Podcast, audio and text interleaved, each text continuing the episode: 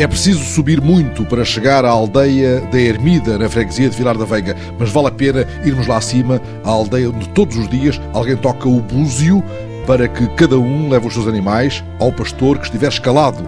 E esse pastor levará então umas 700 cabras de toda a Ermida ao pasto. Daniel Rocha, o presidente da Associação Turística da Aldeia Comunitária da Ermida, aposta fortemente no chamado turismo da aldeia. Esta aldeia está enquadrada numa fabulosa paisagem da Serra do Jerez, rodeada de bonitas cascatas, como a Cascata do Arado, a Cascata do Taiti, que é um nome artificial, porque o verdadeiro nome é Cascata de Várzea, o Mirador da Pedra Bela e tantos outros miradores. Tem também uma florestas mediterrânicas, como é o caso do Sobreiral da Malhadora, é um sobreiral muito antigo e recentemente estamos a, a criar um trilho que irá passar por lá.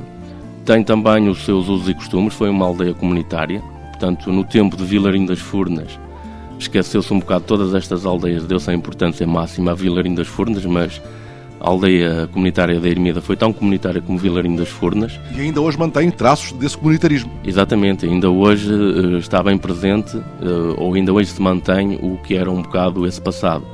Por exemplo, ainda hoje se faz ali o chamado povo, o chamado povo é anunciado normalmente aos domingos por volta das 11 da manhã e todas as pessoas ou todas as casas deverão mandar um membro para essa reunião. Portanto, é uma reunião que é feita onde se discute os problemas da aldeia e se decide por maioria. Daniel Rocha fala com empolgamento dos momentos da vida da aldeia em que o sentido comunitário veio ao de cima. Quando fizeram o Miradouro, por exemplo. O Miradouro nasce baseado no comunitarismo.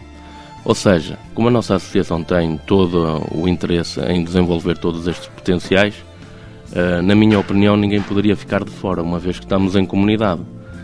E então, quem não vivesse diretamente do turismo, como é o caso dos restaurantes, das casas de alojamento, do parque campismo, da empresa de animação turística que aqui existe, aquelas pessoas que não vivessem disso tinham a sua oportunidade no Mirador. Como o senhor pode ver aqui, tem estas, estes standzinhos estes stands têm como finalidade vender os produtos que aqui são produzidos, desde o artesanato, desde os produtos da agricultura, portanto, vender-nos aqui um, um bocado tudo o que a aldeia produz. E estes stands estão abertos todos os dias? Uh, no inverno, não. No verão, sim, nesta altura do ano, portanto, a partir do dia 15 vamos abrir com os jovens durante o inverno, é só aos fins de semana. E quem é que compra aqui? Os da vila, os turistas? Portanto, como isto é uma zona muito visitada por todos os turistas que se alojam aqui à volta, passa aqui toda a gente que vem aos Jerez praticamente, essas pessoas param, vão ao mirador e ao mesmo tempo compram.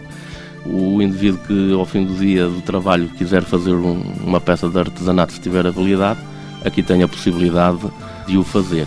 De o fazer e de o vender. E de o vender, exatamente. Ah, isso estimulou a criatividade de muita gente que nem sabia que tinha faculdades para isto ou para aquilo. Exatamente, isso facultou todas essas situações. Na construção também acho que é importante, portanto, isto uh, juntou aqui as pessoas, um dava ao trator, o outro dava a máquina, o outro ia buscar a pedra, o outro ia buscar o, vinho ou, ou uma merenda. Portanto, e assim foi-se construindo o mirador sem dinheiro de ninguém, sem investimento do Estado ou de qualquer outra entidade, mas sim do trabalho coletivo das pessoas. E foi uma festa. E foi uma festa no final. Daniel Rocha, o que é que se pode ver deste mirador? Olha, deste mirador pode-se ver, uh, até é engraçado, porque esta aldeia é a última aldeia do Conselho de Terras de Ouro, do Distrito de Braga e da região do Minho. E subindo aqui este mirador, e vamos subir, o senhor pode subir também, tenha cuidado aí com os degraus, porque eles são em pedra, não são todos direitinhos. Eh, pronto, e como vê, chegando aqui acima, podemos ver três conselhos. O Conselho de Terras de Ouro, no qual estamos, esta fabulosa paisagem com... É com lado. Exatamente. Uh, em frente o Conselho de Monte Alegre e para o lado direito uh, o Conselho de Vieira do Minho.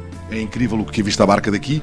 Uh, este é um verde imenso, cheio de segredos. Há aqui muitos segredos.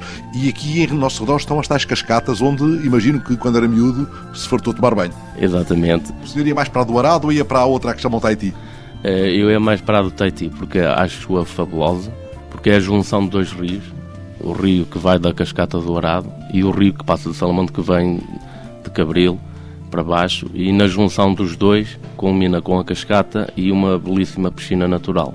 Portanto, de uma certa profundidade e com um areal e de um sossego único. E a Feira da Chanfana de Cabra da Ermida, que teve recentemente a primeira edição, é para continuar? É para continuar porque aproveitamos o que a terra tem e que evoluiu ao longo do tempo. Também acho uma história engraçada porque assim, esta aldeia ao longo dos séculos foi uma fonte de alimento que teve uh, sempre com abundância. Portanto, chegou a ter em tempos cerca de duas mil cabras, o que era uma alternativa que as pessoas aqui tinham.